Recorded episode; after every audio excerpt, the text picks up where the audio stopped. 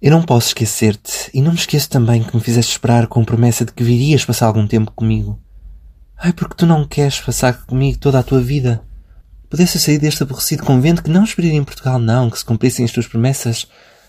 Iria sem escrúpulos procurar-te e seguir-te e amar-te por toda a parte. Não ouso mesmo pensar que fosse possível.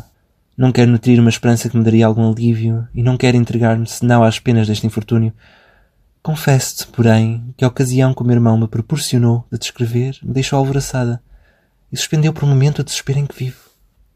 Conjuro que me digas porque te empenhaste em enfeitiçar-me tanto, sabendo bem que terias de abandonar-me um dia. Ai, porque tanto te encarniçaste em fazer-me desgraçada. Porque não me deixaste tranquila no meu convento. Fizera teu algum mal? Mas perdoa, meu amor, de nada te culpo. Nem estou em condição de tirar vingança de ti e acuso somente o rigor do meu destino. Também, separando-nos, parece-me que nos fez todo o mal que poderíamos recear dele. Não conseguirá separar os nossos corações. O amor que pode mais do que ele uni-os para toda a vida. Se algum interesse tens pela minha, escreve-me muitas vezes. Bem te mereço que tenhas algum cuidado em me informar do estado do teu coração e da tua vida.